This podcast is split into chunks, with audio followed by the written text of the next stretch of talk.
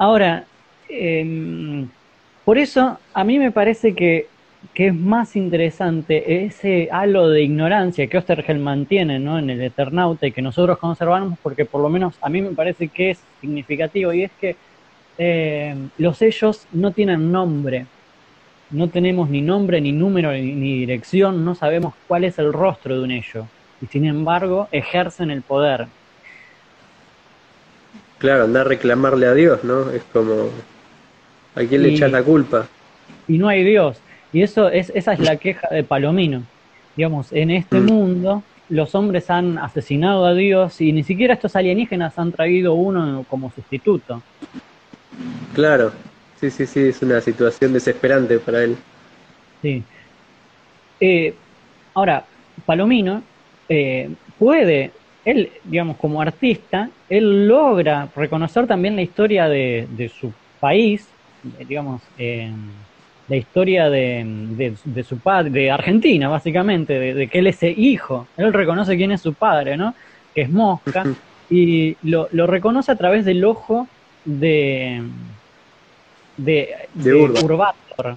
Sí, Urbator, que en realidad es el padre follador de la horda de Freud, de Totem y Tabú. El rey rata, claro. Eh, ese ojo, ese ojo que es un ojo eh, que permite hacer prognosis, es decir, permite ver hacia el futuro, pero también permite hacer diagnosis, es decir, ver hacia el pasado, eh, es el que les da a los dos, tanto a Ignacio Palomino como a Inker, la idea de que la historia de, de, Inker y la historia de invasión de los ellos sobre Buenos Aires es la misma que padeció Inker en Luanda. Claro, sí, sí, sí.